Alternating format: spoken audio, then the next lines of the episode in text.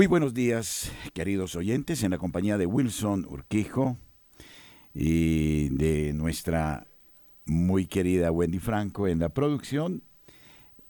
Comenzamos nuestro catecismo. Ahora vamos a tener una modalidad fundamental en todos los espacios de Radio María, en absolutamente todos. Haremos pausas creativas, las llamaría yo, cada 10 minutos en nuestra exposición programática. Es fundamental esto para darle un poquito de agilidad a nuestra radio y para hacerla más amena. Intentaremos además hacer uso de algunas plataformas virtuales para intensificar la participación de ustedes, queridos oyentes, en la programación de Radio María. En la tercera parte del Catecismo, La vida en Cristo, en su primera sección hablamos de la vocación del hombre, la vida en el espíritu. Y nos hemos dedicado con suficiente espacio y tiempo a meditar en el capítulo primero de esta primera sección de la tercera parte sobre la dignidad de la persona humana. Y hoy vamos a sondear lo que nos enseña la doctrina de la Iglesia Católica en su artículo octavo, de esta parte, por supuesto, en torno al pecado. Hemos venido ya hablando del pecado y de cuanto nos dice el catecismo acerca de esta realidad. Pero aquí vamos a tocar un tema que hoy es álgido, controversial, motivo de discusión. Vamos a hablar en primer lugar, en este artículo octavo, de la misericordia y el pecado. Cómo entender la misericordia y cómo entender el pecado. Y cuál es la actitud del Dios que nos creó frente al pecado y a su acción misericordiosa.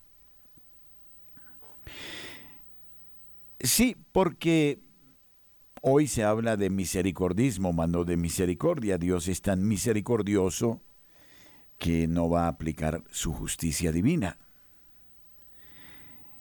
Somos eh, alérgicos a pensar en un Dios que aplica la justicia. Pero ¿cómo conciliar la infinita piedad y misericordia de Dios y la justicia divina? Frente a una realidad como lo es el pecado. Bien, hemos dicho, y esta es una premisa que siempre tendremos que salvar, que el pecado es ante todo la ruptura de nuestra relación con Dios, es vivir en la oscuridad, preferir la tiniebla, las categorías de este mundo, a Dios mismo y a lo que Él nos dice. El pecado en sustancia es voltear la espalda a Dios. No vivir en el proyecto amoroso de Dios, sino en el proyecto del mundo, del demonio y de la carne. Dicho esto, entonces, hablemos de la misericordia y hablemos del pecado. Pero atengámonos, si les parece, a lo que a este respecto nos enseña el catecismo de la Iglesia Católica. Estamos hablando del actual catecismo, que debe ser motivo permanente de reflexión. En el número 1846 del Catecismo Extenso se nos dice que el Evangelio es la revelación en Jesucristo de la misericordia de Dios con los pecadores Vine, dice el Señor, para que tengan vida y la tengan generosa, abundante. Jesucristo viene a comunicarnos la misericordia de Dios, el amor de Dios, el don de Dios. Dios no quiere sino nuestra felicidad. Y en ese sentido el catecismo afirma que Jesucristo nos comunica la ternura, la bondad, el cariño, el afecto, la donación de Dios hacia los hombres. El ángel, por ejemplo, le anuncia a José, dice el catecismo, Tú le pondrás por nombre Jesús porque él salvará a su pueblo de sus pecados. Mateo 1, 21. Y en la institución de la Eucaristía, sacramento de la redención, Jesús dice, esta es mi sangre de la alianza, que va a ser derramada por muchos para remisión de los pecados. Mateo 26, 28. Entonces, antes de la primera rebelión, de la primera ausencia de Dios, el hombre vivía en una perfecta comunión con el Señor. Vivía de la alegría de Dios, de la dicha de Dios. Y libremente adhería a Dios y lo hacía de tal manera que Dios era todo para él. Y se daba todo, como de hecho se da todo siempre. Y el hombre no le colocaba ningún género de obstáculo. Al contrario, estaba abierto plenamente al amor de Dios. Y era tan eficaz esta vida en Cristo que el hombre recibía los propios atributos de Dios. La inmortalidad y la divinidad por participación, en cuanto que el hombre estaba unido a Dios y Dios le daba su esencia, desde luego, siempre salvando la diferencia entre el creador y su criatura. Pero el hombre sucumbe al engaño porque el hombre debe mantenerse él libremente. No puede existir ningún género de obligación para responder al amor de Dios. Esta es la grandeza del hombre. Recordará Blas Pascal, la grandeza del hombre es su libertad.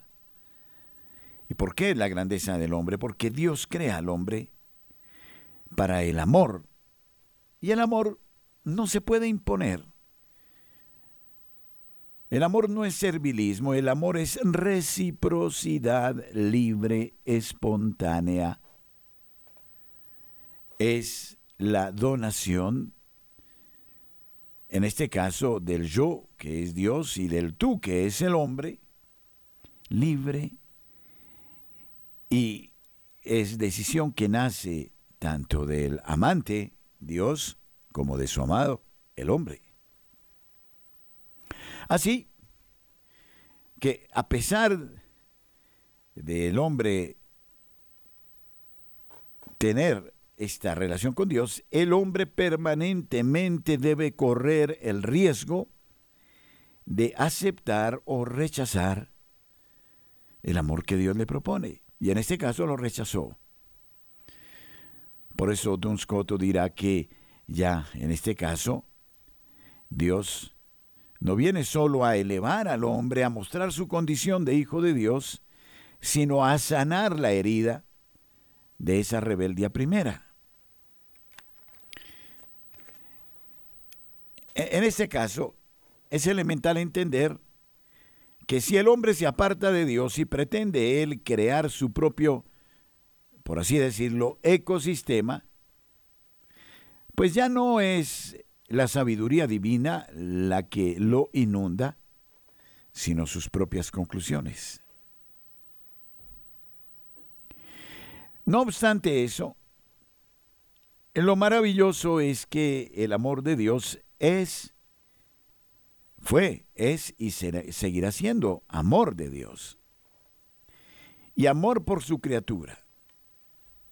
A pesar de la equivocación, a pesar de la equivocación del hombre, Dios le seguirá amando.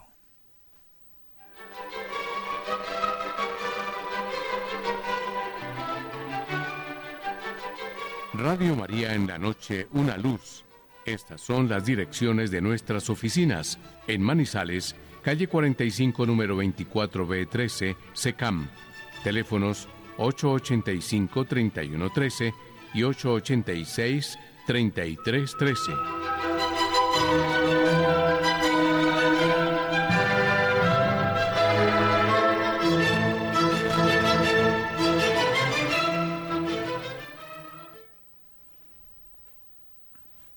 Tornando a nuestro argumento,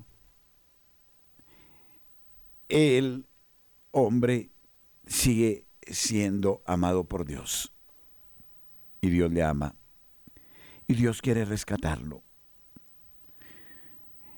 Y entonces, a lo largo del tiempo, seguirá esta, esta trama en la que Dios le seguirá ofreciendo al hombre la posibilidad de su salvación en Cristo, porque Él viene, muere en la cruz, da su ser pleno. En una actitud vicaria, nos justifica y asume sobre sí los pecados de la humanidad entera, todas las rebeldías, las carga sobre sí. Y ante el Padre Celestial, desde su humanidad se hace pecado sin ser pecado, pero carga el pecado, y desde su divinidad este pecado es redimido por el precio de su propia inmolación de su ofertorio. Pablo por eso nos recordará que la última posibilidad que se le dará al hombre es la de volver la mirada a la cruz de Cristo, es creer en la acción redentora de Cristo, en la justificación que Él nos alcanza. Tú le pondrás por nombre Jesús, porque Él salvará a su pueblo de sus pecados. Y es estremecedor pensar que cada vez que celebramos la Sagrada Eucaristía, que es la actualización o reactualización del evento de la cruz, estamos celebrando un sacramento de redención. Esta es mi sangre de la alianza que va a ser derramada por muchos para remisión de los pecados, de la alianza. Consideremos el término alianza. La alianza, la berit, nos recuerda las antiguas alianzas de los dueños de los reinos y de sus vasallos, las cláusulas eh, de premios o castigos de las partes. Y nos recuerda las alianzas de los grandes patriarcas, y la alianza central en el Antiguo Testamento en el Sinaí. Todas estas alianzas, las que estableció Yahvé Dios con Israel, tuvieron siempre una característica nupcial. Se sellaban con base en el amor y solo en el amor. Volvemos a lo mismo. Era un desposorio esto es muy lindo y es definitivo y es muy original. Y como dirá von Baltasar, en todo el Antiguo Testamento se da como una, eh, una acción de, composición de un, eh, ¿cómo se llaman estos juegos? Em, de un puzzle, lo digo yo, mm, pero eh, bueno, ustedes ya me dirán el término, eh, que no, no, lograba conformarse, era una cantidad de hechos que se iban sumando y que buscaban un significado de un rompecabezas. Y este esta, eh, rompecabezas finalmente, finalmente, va a ser resuelto en la nueva y definitiva alianza la que Jesucristo viene a establecer con el nuevo pueblo de Israel, con la iglesia. La nueva y definitiva alianza. Y con las mismas características se recordará en su obra sobre Jesucristo el cardenal o el Papa Benedicto XVI. Las mismas características, características de orden nupcial Consiguientemente, es otra, es una nueva invitación para que el pueblo y cada bautizado entienda que su relación con Dios debe establecerse con base en el amor. Esto es esencial. No podemos caer, dirá Pablo, solo en el cumplimiento de la ley. A veces tenemos esa visión, muchas veces, minimalista, por la que prácticamente nos atenemos solo a la ley y nos creemos buenos cristianos porque observamos la ley. Y esto no es suficiente. Dirá Pablo, porque la ley en este caso nos envilece y nos muestra la condición de pecado, pero no es así en Dios, en Jesucristo. Jesucristo quiere llevarnos al espíritu de la ley. Esto siempre será claro en la predicación de Cristo. Es una constante. Por eso criticará duro a los fariseos, a los escribas, porque se atenían solo al rigor de lo externo de la ley, pero no vivían del espíritu de la ley, que en este caso significa vivir del amor de Dios, en el amor de Dios, desde dentro. Por eso la ley nos divide. A pesar de que es necesaria, si se cumple la ley por la ley misma, termina dividiéndonos. Nos eh, hace heterónomos. Nos divide. Porque finalmente esto no obedece a lo que hay adentro, en el corazón del hombre. Y Dios dice, no es lo que entra en el hombre lo que lo daña, lo que lo contamina, es lo que sale de su corazón. Jesucristo siempre mira a la intencionalidad, a la recta ratio factibilium, a, la, a lo íntimo del ser. Es ahí donde nos jugamos ¿no? nuestra autenticidad. Y entonces es muy fácil caer en este, esta visión de lo externo, de cumplir con lo externo, de vivir solo de lo externo, pero siempre haciendo nuestros negocios, nuestras marrullas, nuestras, nuestros manejos, nuestro segundo lado. Y eso repudia a Dios. Y nos llenamos la boca con una observancia externa y a veces con una rigorética externa de cláusulas, de normas, de códigos. Todos los padres de la patria, por ejemplo, son expertos en citar la ley 00 no sé cuántos del año no sé qué con la modificación de la ley acordada en no sé qué. Todos son expertos leguleyos. Y en las cárceles, quienes están en las cárceles se saben el código penal de memoria. Y todos nos atenemos a eso. Y a pesar de, de lo cual hay corrupción, hay miseria, hay doblez, hay muerte. Volvemos en breve.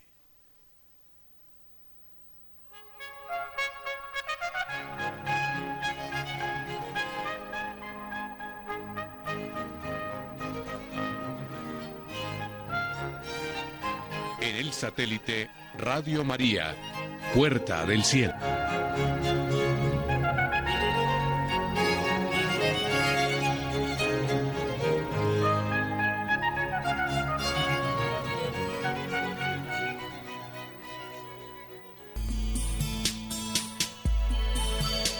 Escucha usted la radio amiga. Tu amiga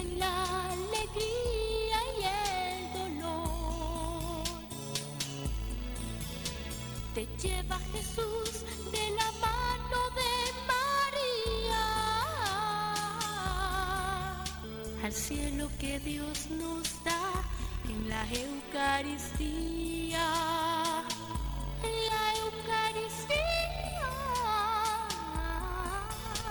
Escucha usted la radio amiga.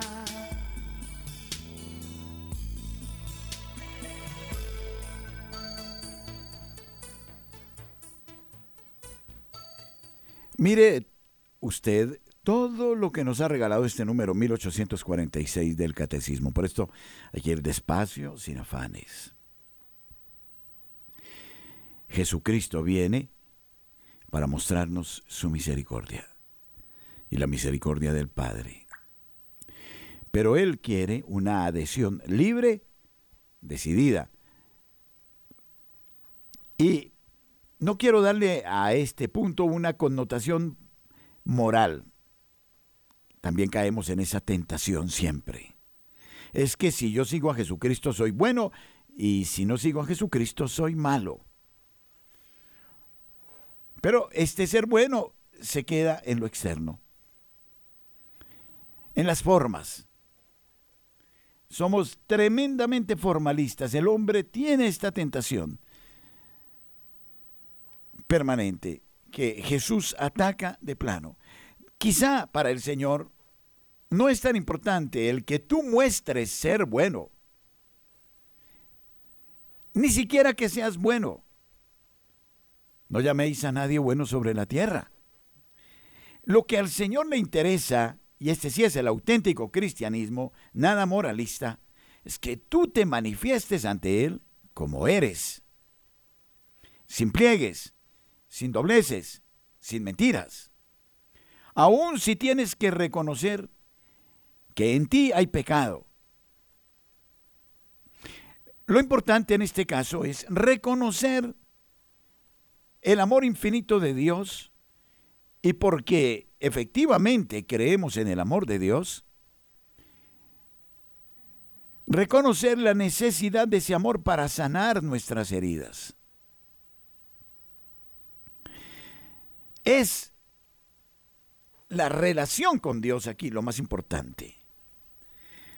Es incluso reconocer desde nuestra pobreza la total necesidad de Dios. Es convencernos que no estamos llamados a hacer el bien nosotros. Esta figura del niño adulto la repudio. Es permitir que Dios en nosotros sea. Y aquí incluso iría más allá, el sentir nuestra precariedad nuestra pobreza espiritual, nuestras carencias sin aparentar nada, porque es que estamos hartos de apariencias. Y esto es lo que más enferma a la sociedad. Nuestras relaciones mentirosas, hipócritas, de sonrisas, de detalles, de sonrisas. Ala, ¿cómo estás? ¿Cómo te va? Y todo eso, que después esconde una cantidad de patrañas, de mentiras. Eso no es eso nos enferma. Eso nos hace mucho daño. La doblez nos hace mucho, mucho daño. Por eso vivimos todos eh, idolatrándonos unos a otros, ¿no? Eh, mostrando que somos buenos. Perdónenme la grosería porque ya se dice mucho en Colombia, berracos. Comillas.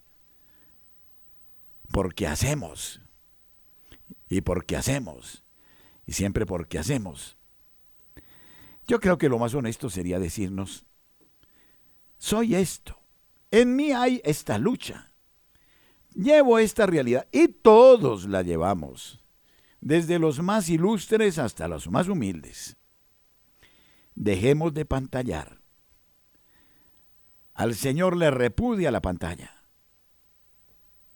A lo que Él le interesa es que aceptemos su infinito amor. Ya que entendamos con base precisamente en el límite y en que no nos hagamos ilusiones de nosotros mismos, la necesidad del amor de Dios diariamente. Como dice Monseñor Bruno Forte, y me encanta siempre eso, todos los días tenemos que comenzar de cero a creer en el amor de Dios desde la total conciencia de nuestra creaturalidad, del límite. A pesar de eso, de la conciencia de saber que Dios permite este límite e incluso esta debilidad, esta fragilidad, esta inconsistencia, para suplicarle a Él y para que sea Él en nosotros el que realice el bien. Y no para que nosotros como la gallinita, dice Teresita del Niño Jesús, apenas pone el huevo, cacaríemos diciendo, ya hice, yo logré, yo soy capaz. Miren los frutos que ya tengo en mis manos. Pura vanidad y orgullo. ¿Y qué sucede? Esos frutos se me pudren, se me vuelven nada porque incluso usé a Dios para mi propia figura. Y eso es grave. Por eso el Señor dirá Teresa de Ávila, nos permitirá tocar el pavimento cada rato para convencernos que todo lo podemos en Cristo, con Cristo y desde Cristo. Y este es el sentido primero y último de la Sagrada Eucaristía, porque vamos a beber de la sangre de Cristo, a comer su cuerpo, es decir, vamos a generar una comunión íntima y profunda, amorosísima, embelezadora, dichosa, gozosa, bienaventurada, no sé qué otros adjetivos usar, en la que le permito a Dios ser Dios en mi propia vida. Tengo que experimentar en mi propio ser la alegría del infinito amor de Dios. El amor de Dios es infinito, es perfectísimo, es inamovible, constante. Él sobre cada uno de nosotros tiene una mirada de predilección, porque somos su obra, porque hemos salido de sus manos, porque nos hizo bien y nos hizo, como dirá Agustín, para el amor y solo para el amor. Ah, si entendiéramos esto, nos sanaríamos físicamente, espiritualmente, psíquicamente,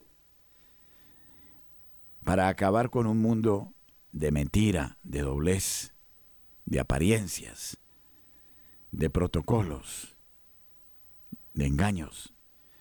Al Señor le gusta el hecho del leproso que a pesar de su lepra y de sentirse maldito, mira al Señor y en su mirada descubre, en la mirada del Señor, su infinita piedad y misericordia y por eso no duda en mostrarle sus llagas, sus costras. Y al Señor le encanta eso.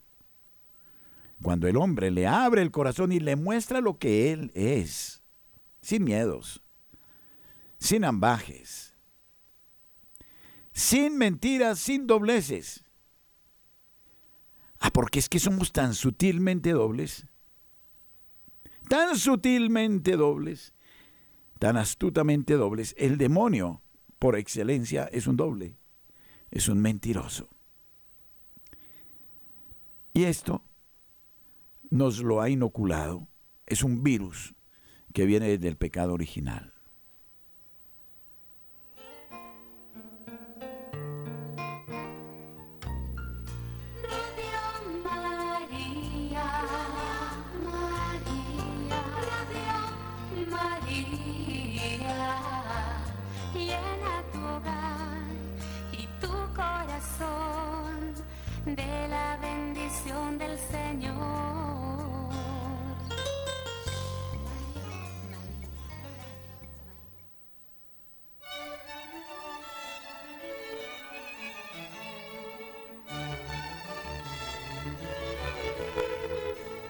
La sección editorial y de programación de Radio María, sus directivos, programadores, voluntarios, expresan gratitud a todos los oyentes por su sintonía y apoyo a este proyecto de evangelización.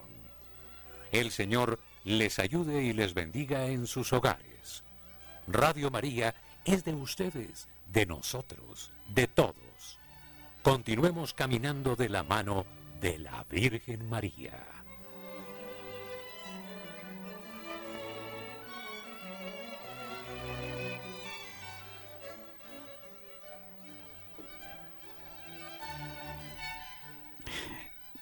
Bien, creo yo que ahora sí, en nuestros oídos resonará de manera distinta el número 1846 del Catecismo. Lo vuelvo a leer. El Evangelio es la revelación en Jesucristo de la misericordia de Dios con los pecadores. El ángel anuncia a José, tú le pondrás por nombre Jesús porque él salvará a su pueblo de sus pecados. Y en la institución de la Eucaristía, sacramento de la redención, Jesús dice, esta es mi sangre de la alianza, que va a ser derramada por muchos para la remisión de los pecados. Así de sencillo. Esto es lo que Dios hace. Comprenderlo debe producir en nosotros una revolución copernicana. Si esto es cierto, es para enloquecer.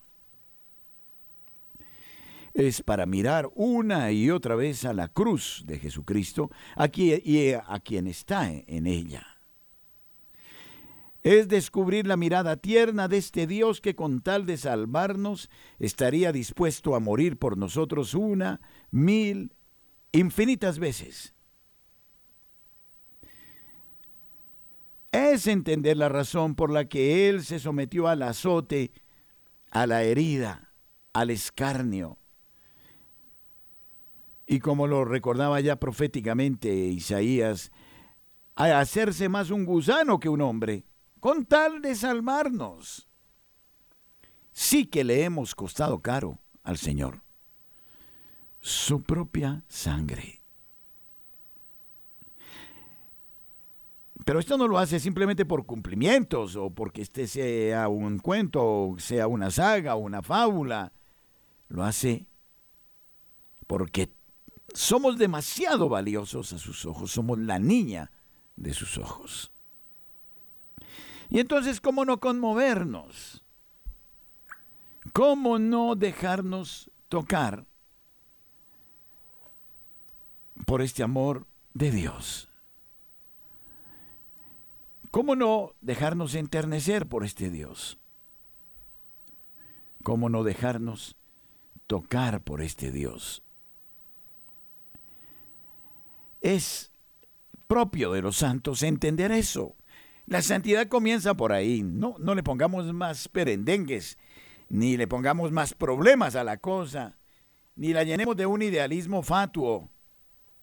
No, es dejarnos tocar por el infinito amor del Señor.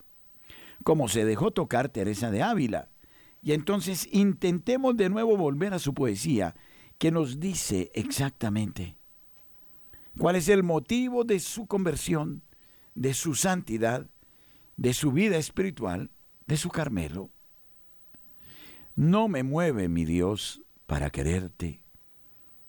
El cielo que me tienes prometido ni me mueve el infierno tan temido para dejar por eso de ofenderte. Ella entiende, ella ve el amor infinito de Dios. Tuve la oportunidad de visitar recientemente en Alba de Tormes eh, su museo. Qué cosa tan extraordinaria. Ella fue ante todo una tocada del amor divino, herida por el dardo del amor divino. Cuando dice, no me mueve mi Dios para quererte el cielo que me tienes prometido, ni me mueve el infierno tan temido para dejar por ello de ofenderte, está diciendo, no es ese el motivo de mis buenas obras. Tú me mueves, Señor, muéveme el verte clavado en una cruz y escarnecido. Muéveme el ver tu cuerpo tan herido. Muévenme tus afrentas y tu muerte ella lo contempla y entiende cuál es la expresión de la caridad divina, plena, total. Muéveme, en fin, tu amor.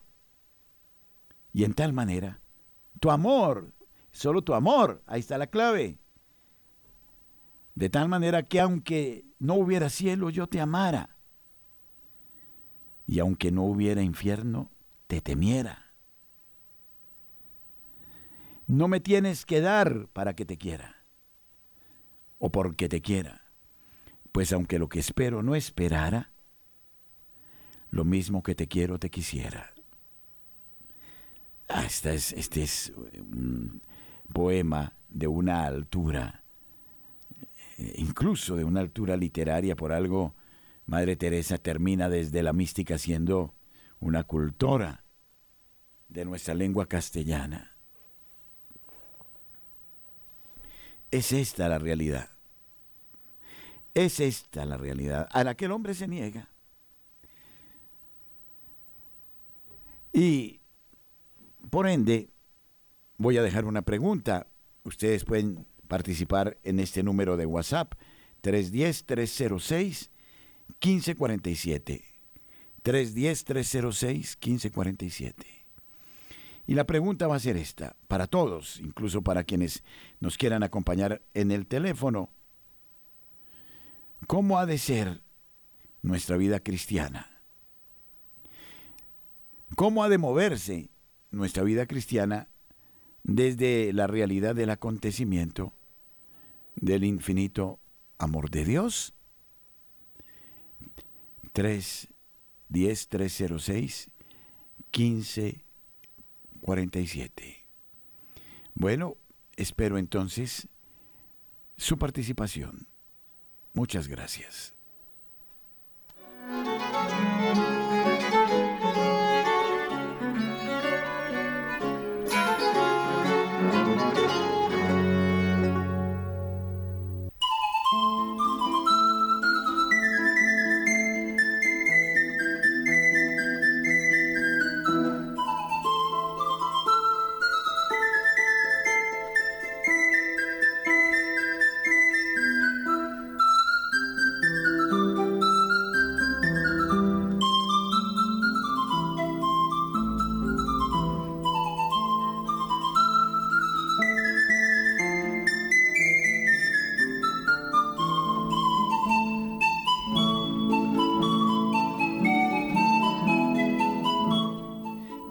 Tengo ya a Gloria Esperanza desde la ciudad de Manizales. Ella me quiere regalar su concepto en torno a la catequesis de este día. Bienvenida.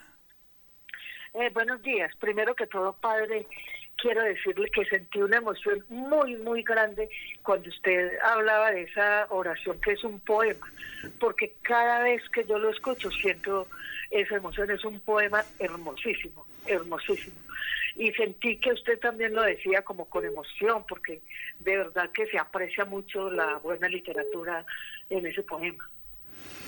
Muchas gracias. Y de la pregunta, pues vivir la vida cristiana, haciendo lo correcto, por el motivo correcto, siempre, siempre con Dios en el corazón. Ya, muy bien, Gloria Esperanza, muchas gracias. Dios la bendiga. Usted, padre. Muchas gracias. Gracias. Era Gloria Esperanza desde Manizales, pero tenemos a otros amigos que se unen en esta amable mesa. Buenos días en Radio María, ¿quién nos acompaña? Buenos días, Padre Germán. Ligia. Hola Ligia, ¿cómo estamos? Bien, Padre. Y asombrada esa bendición que tiene usted el Espíritu Santo para dejarnos eh, sentir que eh, el milagro es el amor de Dios.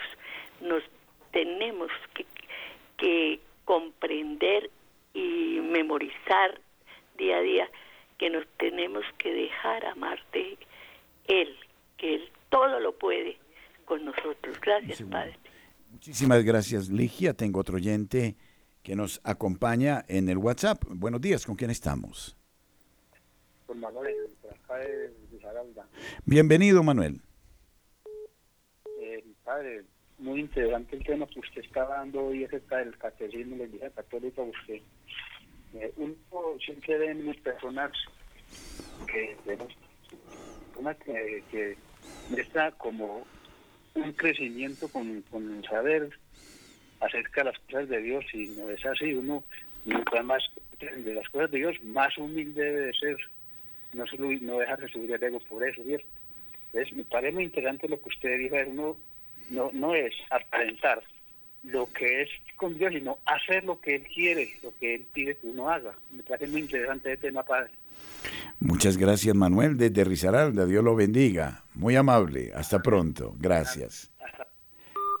Recuerdo nuestro número de WhatsApp, 310-306-1547, para que ustedes nos digan eh, sus opiniones en torno a esta catequesis. Tengo un nuevo oyente. Buenos días. ¿Con quién estamos? Muy buenos días, con Amanda Soto desde acá del Cerrito Valle. Bienvenida, Amanda. Eh, padre, es muy importante la catequesis que usted nos da, porque el conocimiento de Jesús lo llevamos desde nuestro bautismo, desde la enseñanza de nuestros padres y como decía el compañero anterior, con la humildad, con la forma de servicio, es que demostramos que llevamos a Jesús en mi humildad, no sé. Bueno, muchas gracias, Amanda, muy amable. Dios le bendiga. Desde Cerrito, en el Valle del Cauca. Muchas gracias.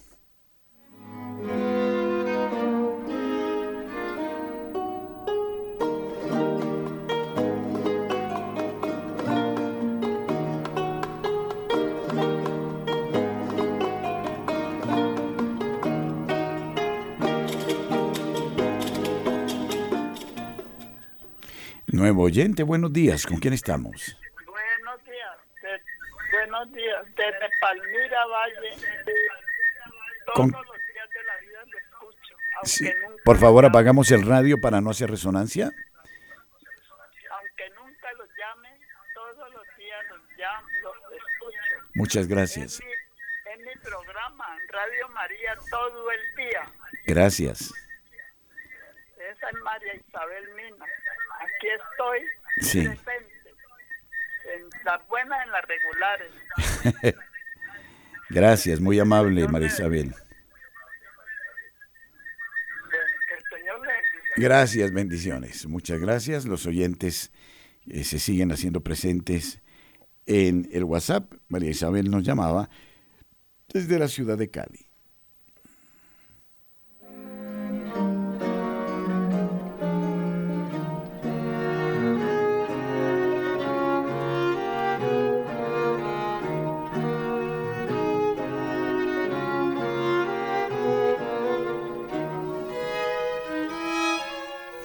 Marintés eh, 988 dice, buenos días, gracias por tantas bendiciones, me siento fortalecido y bendecido por Dios.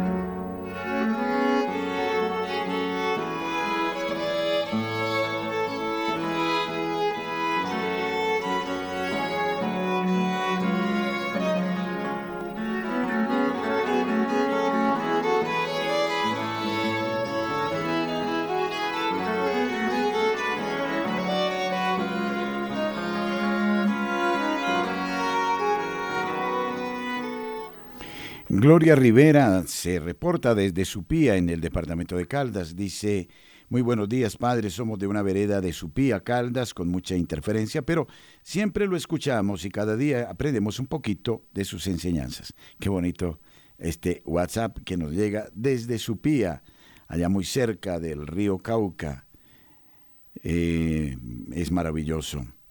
Luego, mm, JDQ dice, aunque mi pecado es muy grande, confío muchísimo y la misericordia de nuestro Señor Jesucristo en su amor y en su perdón. Bueno, deja un interrogante, sí, claro. Eh, lógicamente, si usted se entrega al Señor, el Señor mm, le cambiará su corazón, su modo de ser. No es una eh, no es un eh, golpecito en la espalda para seguir pecando, sino para convertirnos. Y recibo otro, dice, buen día, divina la catequesis. Ser un buen cristiano es vivir la enseñanza de Jesús, vivir las situaciones del necesitado. ¿Por qué? A veces vivimos en nuestro propio mundo ignorando a nuestro prójimo. Dice Ana Milena desde Cali. Muchísimas gracias por la participación de todos ustedes en este número de WhatsApp 310-306-1549. También pueden hacerlo a través del teléfono de Radio María 746-0091.